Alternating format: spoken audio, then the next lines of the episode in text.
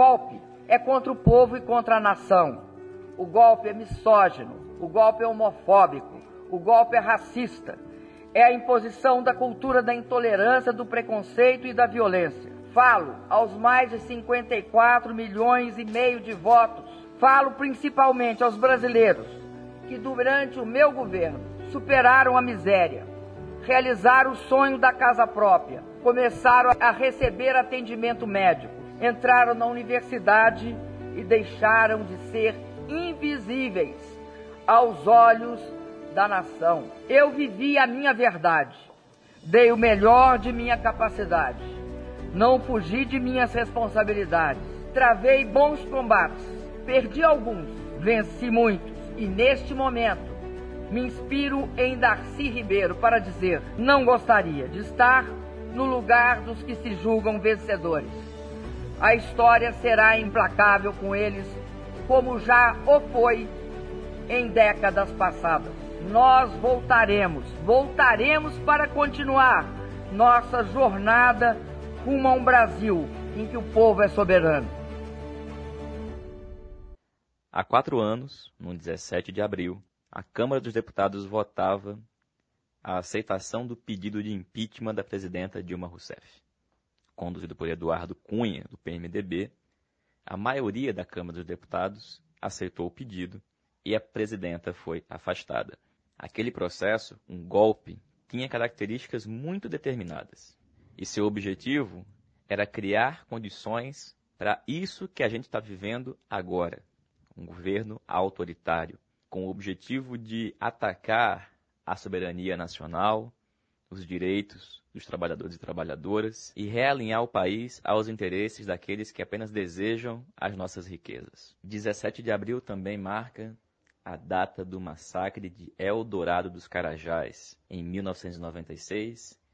21 militantes do movimento dos trabalhadores rurais sem terra foram assassinados pela polícia militar no Pará. Desde então, a data marca um dia internacional de luta dos trabalhadores e trabalhadoras do campo.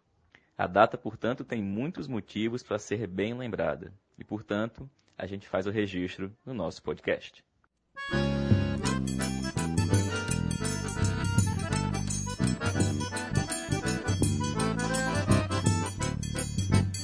No episódio de hoje, 17 de abril de 2020, a gente comenta a pauta política da semana, uma análise dos editoriais dos jornais, a saída do ministro Luiz Henrique Mandetta e como fica agora no governo Bolsonaro.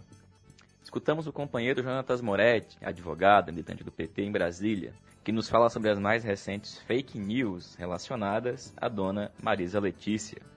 E a companheira Elisa Guaraná, professora da UFRRJ e militante do PT, nos fala sobre a MP 905, que neste momento a gente não sabe se caduca ou não caduca, mas que por nós caducaria, afinal nunca devia ter existido.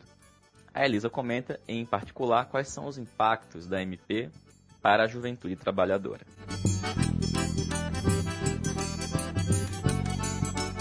já aviso e aviso depois de novo que amanhã, sábado, dia 18, a partir das 15 horas, a gente tem uma plenária nacional intitulada Em Defesa da Vida Fora Bolsonaro. Uma plenária muito importante que todo mundo está convidado e convidada a participar e acompanhar, bem como assinar o abaixo assinado para que o PT assuma e protagonize a luta pelo fim, pelo fora Bolsonaro, pelo fim deste governo Bolsonaro-Mourão e a coalizão golpista.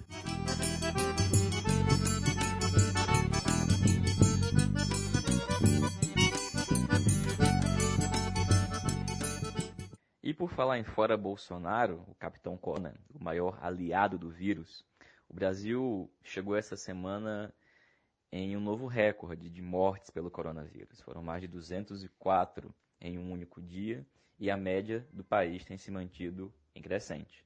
No entanto, esses números, ao que tudo indica, ainda são resultados de subnotificação. A capacidade do governo de realizar testes coloca o país em uma condição extremamente delicada Afinal de contas, mesmo sem realizar a quantidade de testes necessária, adequada, os números apenas crescem em todo o país. Enquanto isso acontece, dentro do governo Bolsonaro, os conflitos entre eles apenas se aprofundam. E a polêmica da semana, mais uma vez, continuou sendo a permanência ou a demissão do ministro da Saúde, Luiz Henrique Mandetta. Durante toda a semana, a gente acompanhou as movimentações de demissão, de pedido de saída, mas nessa quinta-feira, dia 16, a demissão aconteceu e o Mandetta foi colocado para fora do governo. Nós vimos comentando que a presença do Mandetta no governo, desde que a disputa entre eles ficou mais evidente, era um elemento de análise de para qual caminho o governo estava caminhando. Se para uma solução com o Bolsonaro, seja por meio de tutela, seja por meio do convencimento, ou se outras medidas, como por exemplo o impeachment ou as tentativas de fazê-lo renunciar, seriam aquelas adotadas. Bom, Mandetta caiu. Caiu, e ao menos nos editoriais dos grandes jornais, a opinião é de que o Mandetta perdeu o apoio, inclusive dos militares e de alguns ministros do governo. Ou seja, que tentando fazer os acordos para manter o Bolsonaro sob controle, também queria que o Mandetta ficasse sob controle. Como, para que o acordo se viabilizasse, era preciso que o Mandetta também cumprisse com a sua parte, e esse aparentemente não cumpriu, a opção feita foi pelo fora Mandetta e pelo Bolsonaro. Ou seja, neste momento, o conflito dentro da coalizão que sustenta o governo Bolsonaro adota a posição de manutenção. Evidente que, como a gente vai escutar agora, as cisões continuam profundas. Vejam só. Como vai? Sob controle. Tudo sob controle. Não sabemos de quem. Se você não conseguiu entender, mas esse aí é o Hamilton Mourão, o vice-presidente da República, que saindo hoje cedo da coletiva que foi a posse do ministro da Saúde, disse que tudo está sob controle, só não sabe de quem. Bom, para bom entendedor, meia palavra basta, mas nesse caso foi uma sentença inteira. Os conflitos dentro do governo Bolsonaro continuam existindo, as disputas pelos rumos do governo continuam existindo. Também nessa sexta-feira tem um elemento novo. O Mandetta, o cara dos planos de saúde, que votou pelo teto de gastos, que votou a favor do golpe contra a Dilma, o cara do DEM, que foi demitido ontem pelo Bolsonaro, é do mesmo partido que o presidente da Câmara e do Senado, Rodrigo Maia e Davi Alcolumbre. E sabe o que aconteceu hoje? Depois de toda uma semana de discussão na Câmara, o Rodrigo Maia pautou e votou e garantiu os votos para aprovação da conversão da medida provisória 900. E o que, é que aconteceu hoje, um dia depois da demissão do Mandetta? O presidente do Senado não coloca em votação e não assegura que irá colocar em votação a MP no Senado. Mais do que isso, a relatoria da MP no Senado vai para o senador Rogério Carvalho, que é o líder do PT no Senado. Ou seja, movimentos do lado de lá. E é por isso que, enquanto o lado de lá se movimenta, é fundamental que nós também nos movimentemos. Todas e todas que possam participar, amanhã, a partir das 15 horas, acompanhem a plenária nacional em defesa da vida fora Bolsonaro convocada pelos militantes do partido, que foram os signatários daquela proposta de resolução apresentada na última reunião do Nacional do PT, que convocava o partido a assumir essa bandeira e se movimentar, e se mobilizar em prol do Fora Bolsonaro. Neste sábado vai ser um importante movimento, um importante ato, que além de continuar defendendo os direitos do povo, de continuar apresentando medidas que resolvam as questões mais imediatas, além de promover campanhas de solidariedade que também permitam às pessoas ter acesso à comida, a remédio, à moradia, a solução da maior parte do problema passa pelo fim deste governo. Como nós falamos, Bolsonaro é o maior aliado do vírus. E é por isso que eu convido todas e todas a participarem amanhã para acompanhar. Entra no Facebook na página Fora Bolsonaro e Mourão. A transmissão vai estar acontecendo por lá, mas também no YouTube. Enfim, sigam é, perfis como o Jornal Página 13, como os perfis da Juventude da Articulação de Esquerda. Todos eles amanhã vão estar replicando, reproduzindo este, esta plenária nacional.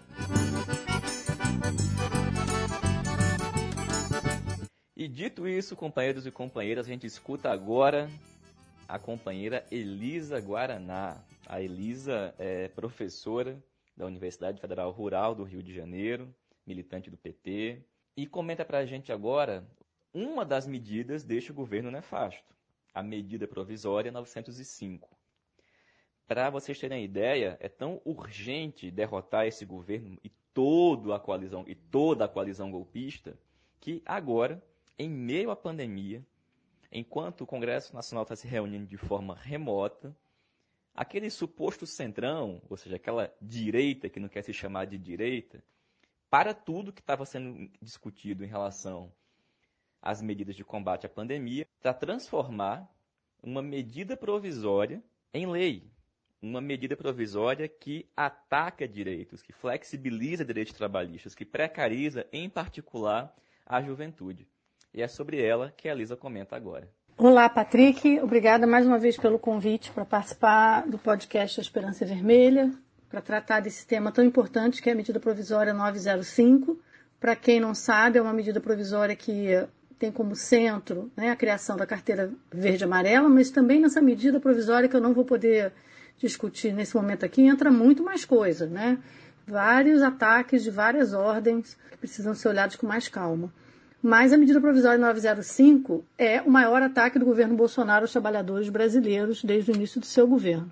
A MP traz o aprofundamento da desreforma trabalhista e da Previdência e ataca diretamente os trabalhadores e as trabalhadoras, e em especial jovens, e os com mais de 55 anos, além dos trabalhadores rurais, que são em tese, os que seriam beneficiados pela MP 905. Veremos que não. Na verdade, eles são atacados pela MP 905. É, mas, ao fim, na verdade, a MP ataca todos os trabalhadores, uma vez que a MP permite a contratação dos trabalhadores em até, nesse regime, que a gente vai ver um pouco sobre o que é hoje, né, em até 25% do total da folha, o que vai ampliar o ritmo de desemprego que já vem ocorrendo no país antes mesmo da pandemia, mas aprofundado pela pandemia, uma vez que não tem havido por parte do governo fascista de Bolsonaro e Guedes qualquer esforço para impedir as demissões. A MP, ela se baseia na média apurada na folha de 1 de janeiro a 31 de outubro, ou nos últimos três meses. Então, nesse período, se avalia quanto, qual o tamanho da empresa, qual o tamanho da folha e quanto, o que, que seriam esses 25% que poderiam ser contratados a mais, né, para compor. É, mas o que, que impede as empresas de demitirem e em três meses depois contratarem novos empregados nessa condição aviltante? Nada, né? Então, na verdade, é, você pode, é, tem uma, uma, uma, série de possibilidades aí é, de substituição real da mão de obra que hoje é, tem seus direitos mais, mais garantidos, mas ainda já muito atacados né, pela reforma trabalhista, por essa, essa, verdadeira, essa verdadeira aberração que é a MP 905. Então, a MP, por exemplo, ela só proíbe que trabalhadores, quer dizer, se ela tem alguma regulamentação, na, verdade não tem nenhuma regulamentação sobre, no, sobre a contratação desses novos trabalhadores, em termos de origem. No caso da, dos já contratados, né, que são, assim, ela em tese proíbe a substituição, porque em tese ela afirma que trabalhadores não poderão ser contratados ou transformados nessa nova forma de contrato e não poderão ser contratados, se desligados né, da empresa, antes de seis meses. Considerando que a CMP vai valer até 2022, essa possibilidade de substituição também está prevista. Quer dizer, não só vai ser, a gente imagina que haverá um esforço mais importante aí de demissão do quadro atual, para daqui a um tempo, um tempo, um tempo curto aí, contratação nessa condição, como os próximos, os próprios é, demitidos poderão ser contratados seis meses depois, caso isso seja é, possível no caso das empresas. Mas o mais grave é justamente essa substituição é, de quem ainda tem alguma segurança pela CLT por, essa nova, por esse novo regime de trabalho. Mas tem muitas outras, é, muitos outros ataques aos direitos trabalhistas. A SMP, por exemplo, ela cria uma nova forma de pagamento de 13º e férias que é inédito, né? que é o parcelamento mensal do 13º e férias, né? Que é algo nunca antes visto, também muito condenado é, pelos sindicatos. A indenização por demissão cai de 40% para 20%. A empresa não vai mais recolher FGTS e a alíquota do sistema S. Né? Inclusive, na demissão, ela não paga os 10% que ela pagava antes para o FGTS. O caso é, de acidente de trabalho no percurso para o trabalho, então, é mais incrível, porque eles são é, passa a ser considerado acidente de trabalho como responsabilidade da empresa do setor de serviços se este trabalhador estiver num transporte da empresa. Então hoje a CLT assegura que é considerado né, é, acidente de trabalho e você pode demandar isso se você é, no percurso casa-trabalho, não importa em que transporte, sofre um acidente de trabalho. Isso vai acidente nesse transporte público. Isso agora acaba, a não ser que você esteja sendo transportado pela própria empresa e comprovar a culpabilidade da empresa, é, você não terá direito a nada que seria né, o seu direito como é, trabalhador acidentado nesse percurso. É, o texto ainda mantém a autorização que tinha sido amplamente debatido e tinha caído na reforma trabalhista de trabalhos sábados, domingos e feriados para o setor bancário e telemarketing. E permite a extensão da carga horária até oito horas diárias de carreira com jornadas diferenciadas, que estão previstas como carreiras diárias diferenciadas, desde que seja por convenção coletiva, acordo coletivo de trabalho, mas também em acordos individuais. Então, é o que a gente está chamando aí do vale tudo mesmo. Né? Acaba com a exigência de inspeção prévia e aprovação de instalações contra a segurança é, e medicina do trabalho em empresas, é, na verdade, em empresas de qualquer porte. Já estava previsto isso na liberdade, na lei de liberdade econômica, agora amplia geral, né? E para piorar, institui a obrigatoriedade da dupla visita do auditor fiscal do trabalho para as micro e pequenas empresas. Só na segunda visita que vai haver então aplicação de multa, o que dificulta muito a aplicação de multa é, de infrações das empresas contra os trabalhadores. Por fim, ainda, ainda nessa linha, quanto aos débitos trabalhistas, é, a AMP ela muda a correção da dívida trabalhista né, é, para a correção pela poupança. Então, esse passa a ser um cálculo, né, e com cálculo de juros simples e não cumulativo, né, o que vai gerar o fim de acordos, porque vai ser mais vantajoso para a empresa aguardar o fim de longos processos é, do que pensar num acordo. Para ela é mais vantajoso. Ela vai estar tá só, assim, essa dívida vai estar tá sendo regulada pela taxa mais baixa que existe no mercado. Né? É, na rescisão, ainda por cima, o trabalhador demitido sem justa causa também deixa de receber metade do salário que teria direito de receber até o fim do contrato, como está previsto na CLT. Mas o mais grave é a inserção mais uma vez, eu acho que isso realmente é o que a gente precisa denunciar com muita força, de que acordos e convenções entre né, é, empresas e trabalhadores estarão acima da CLT e da jurisprudência do, do é, Tribunal Superior do Trabalho, que também havia caído na reforma e agora volta nessa, nessa MP. É, então, esse é um vale tudo mesmo, né, e um ataque direto à CLT. Se a MP ataca todos os trabalhadores, porque vai promover a substituição dos trabalhadores com regime de trabalho regulamentado pelo Vale Tudo, é especialmente perversa com os jovens, os trabalhadores do campo e os acima de 55 anos. Então, com um falso discurso de estar tá garantindo emprego para os jovens que estão fora do mercado de trabalho e para os que é, né, para os acima de 55 anos, que, como diz a MP, foram os mais penalizados com a reforma da Previdência, cria condições desiguais com menos direitos trabalhistas e que promoverão jornadas ainda maiores, incluindo domingo e feriados para os bancários e para o setor do telemarketing. Para entender o que isso significa, a gente precisa, então, é, desnudar um pouco a falsa oposição criada por Bolsonaro, ainda na campanha, né, em que ele afirmava que os trabalhadores terão que escolher entre um emprego e ou os direitos trabalhistas, né, Patrick? Isso era é, lema da campanha dele, que ele voltou a falar com muita força no começo do governo, ao longo desse primeiro ano. Em um ano desse governo fascista, o que a gente viu, na verdade, né, o que a gente viveu foi menos direitos trabalhistas e mais desemprego. Então, é, essa, esse ataque aos direitos trabalhistas não gerou mais emprego. O ataque à reforma, né, a reforma da Previdência, que tinha sido também, tinha também como narrativa a criação de empregos, também não criou empregos. Né? A gente sabe que o que gera emprego, né, como a gente viu claramente nos governos Lula e Dilma, é movimentar a economia, né, com aumento da renda da classe trabalhadora, do salário mínimo, das políticas sociais de garantia de renda básica. Se olharmos os dados de desocupação e subocupação dos últimos anos, até 2014, a gente tinha uma média né, de desemprego, né, da taxa de desemprego, em torno de 7,5%. Hoje a gente está girando em torno de 12%.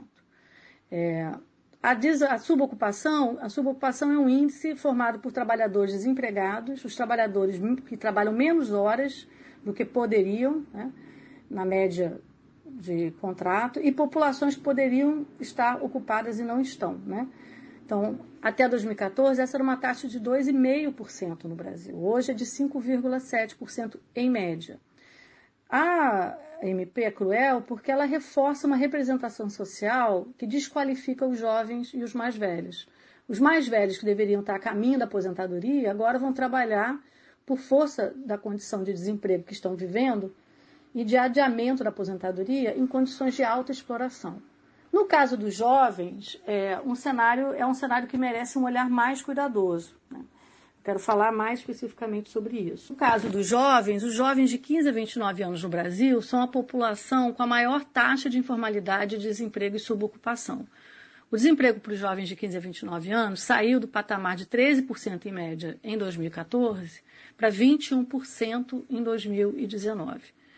A subutilização sai de 26% em 2014 para 37% dessa população. A única taxa que permanece alta e cada vez mais alta é a informalidade. Nos governos Lula e Dilma era de 41% em média. E hoje está em 46%. Eu vou falar um pouquinho mais sobre isso. Mas entender esses dados implica entender o que diferentes políticas de governo podem gerar. Nos governos Lula e Dilma, a taxa de desemprego juvenil ainda estava acima da média nacional, mas a de participação dos jovens no mercado de trabalho caiu. Diferente de períodos anteriores, isso não foi junto com o um aumento geral de desemprego. O que pode ter afetado a participação dos jovens no mercado de trabalho, a queda dessa participação, é a ampliação do acesso à educação no país e o aumento da renda familiar básica. Por outro lado, permaneceu a alta precarização do trabalho juvenil, com alta rotatividade dos jovens nos postos de trabalho, que é uma característica clássica do, do, do, trabalho, do trabalho juvenil. Né? É, é, importante dizer que nos anos, então, do governo Lula e Dilma, a remuneração média dos, dos trabalhadores jovens aumentou. Isso porque a renda média dos trabalhadores acompanha bastante aí é, o aumento também do salário mínimo, né? Ainda assim, os jovens, e mais ainda as jovens mulheres, e as e os jovens negros, são a população trabalhadora que já vive as condições mais precarizadas, pior remunerada, com alta informalidade. Isso se deve a uma representação que ela desqualifica os jovens no mundo do trabalho, associa a sua condição de entrada no mercado com incapacidade. É como se fosse a sua entrada é quase que uma benesse de quem contrata o jovem, porque o jovem está aprendendo, porque o jovem está em um processo de formação. Na verdade, o que ele, o que ele acaba se tornando é uma mão de obra barata e altamente explorada. A informalidade, precarização e piores salários, eles são reforçados pela condição juvenil, o racismo estrutural e pela exploração desigual das mulheres no mercado de trabalho. É por isso que as mulheres negras jovens sofrem ainda mais com o desemprego, a precarização e a informalidade.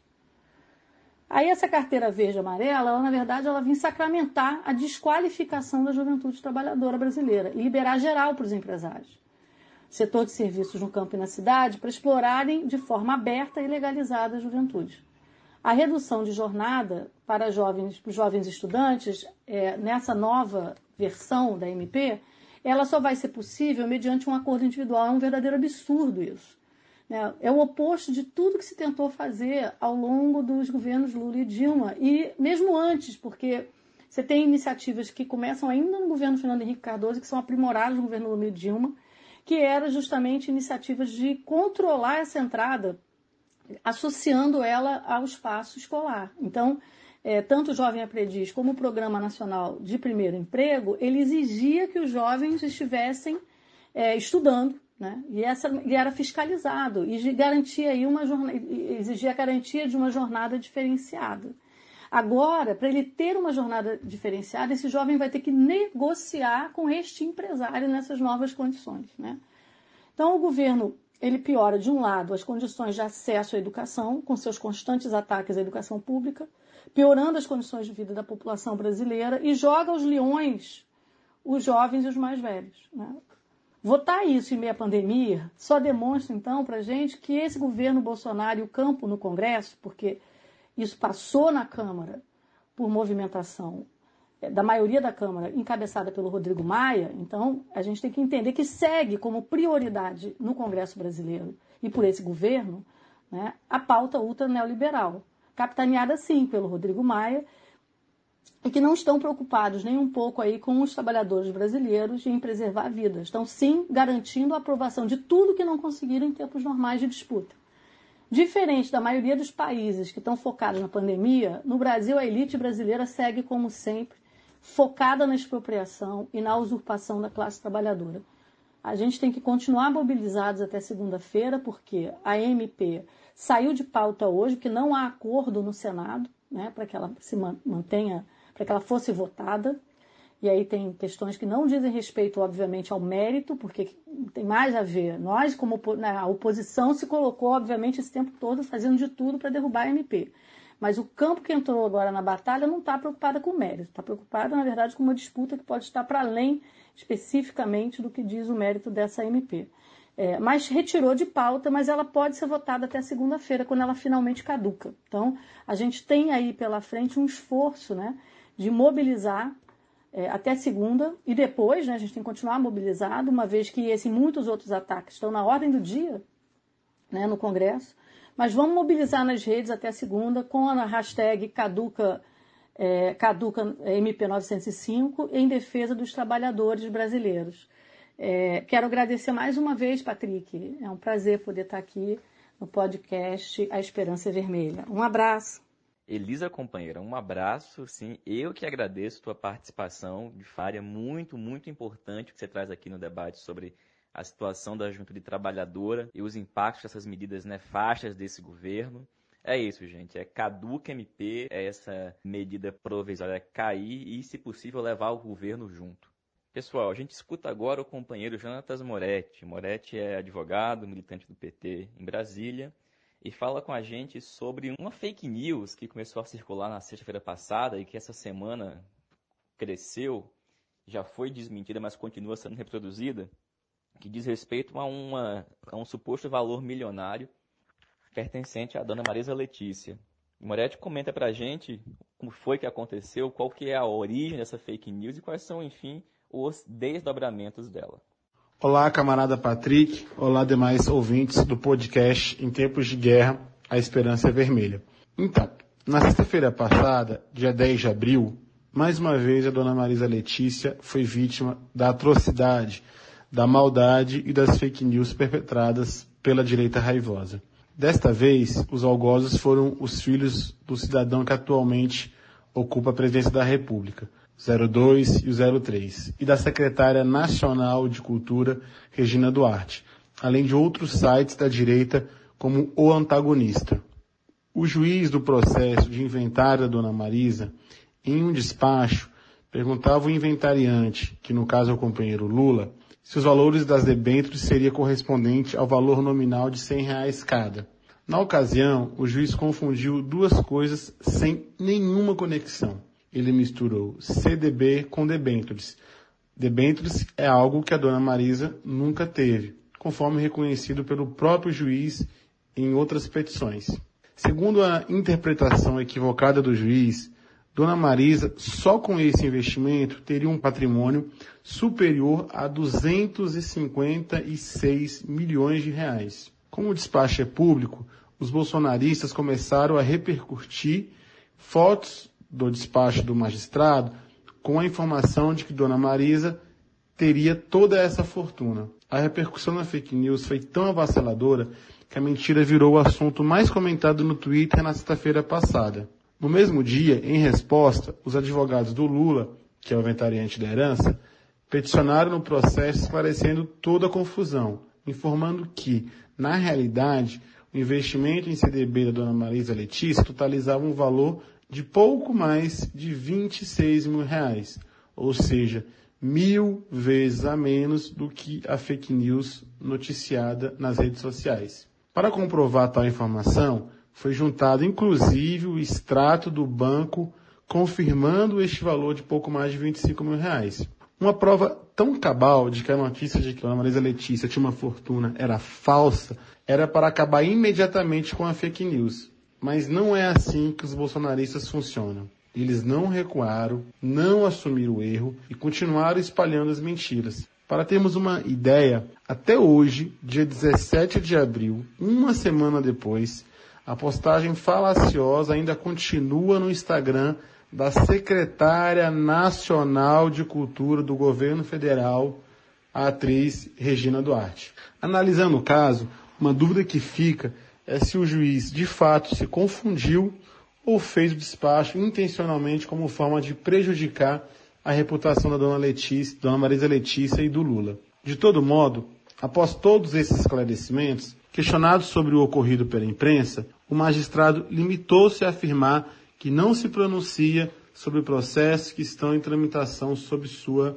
responsabilidade. Importante resgatar, companheiros, que essa não foi a primeira vez que Dona Marisa Letícia é vítima de fake news ou uma grande injustiça judicial. Durante a tramitação dos primeiros processos contra o Lula, Triplex e do sítio de Atibaia, ainda em 2016, processos comandados à época pelo político juiz Sérgio Moro, Dona Marisa ficou muito magoada com a busca e apreensão dos iPads dos seus netos, que à época tinham apenas 5 anos assim também como ficou bastante chateada com o vazamento e revoltada com o vazamento das conversas dela, Marisa Letícia, com o Lula e das conversas também da dona Marisa Letícia com os seus filhos, que nada tinha a ver com os processos em investigação ou em julgamento. Ainda sobre isso, dona Marisa sempre se recordava do sofrimento, do bullying que os seus netos sofriam na escola. Lembremos também que a prisão do Lula, ocorrida no dia 7 de abril de 2018, foi justamente no dia do aniversário de, dona, de nascimento de Dona Marisa Letícia, que havia falecido no ano anterior. Recentemente,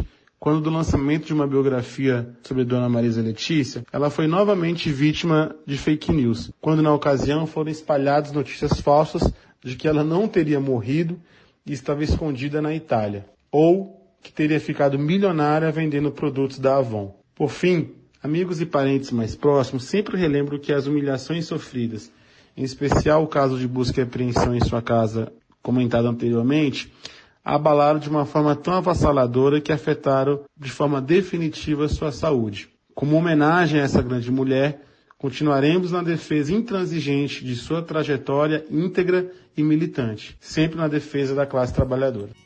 Moretti, meu velho, obrigado. Valeu, companheiro. E pessoal, este foi mais um podcast em tempos de guerra. A esperança é vermelha.